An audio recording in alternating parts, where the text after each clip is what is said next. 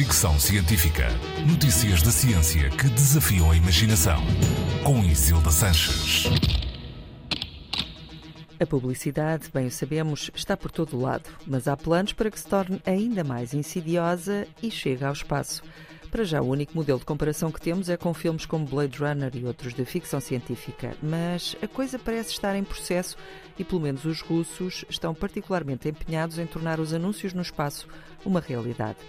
Investigadores do Instituto Skolkovo de Ciência e Tecnologia e do Instituto de Física e Tecnologia de Moscovo acreditam que os lucros da publicidade espacial podem chegar aos 2 milhões de dólares por dia.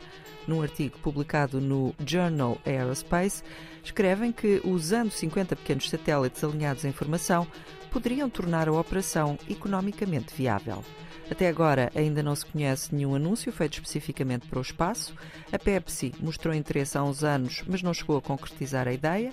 Mas, dada a corrida ao espaço e a proliferação de lançamentos de satélites de vários tipos e tamanhos, a verdade é que o espaço está mais acessível do que nunca e pronto para ser explorado de várias formas, ou pelo menos assim julgam alguns de nós. Segundo os investigadores russos, estes anúncios seriam mais visíveis ao nascer e pôr do sol e a forma mais eficiente de os rentabilizar seria fazê-los viajar por diferentes localizações ao longo de 24 horas. Há que fazer um alerta, no entanto. A acontecer, este tipo de publicidade poderia representar sérios perigos para os astrónomos e para a comunidade científica em geral, devido à poluição visual que representa. Fricção científica.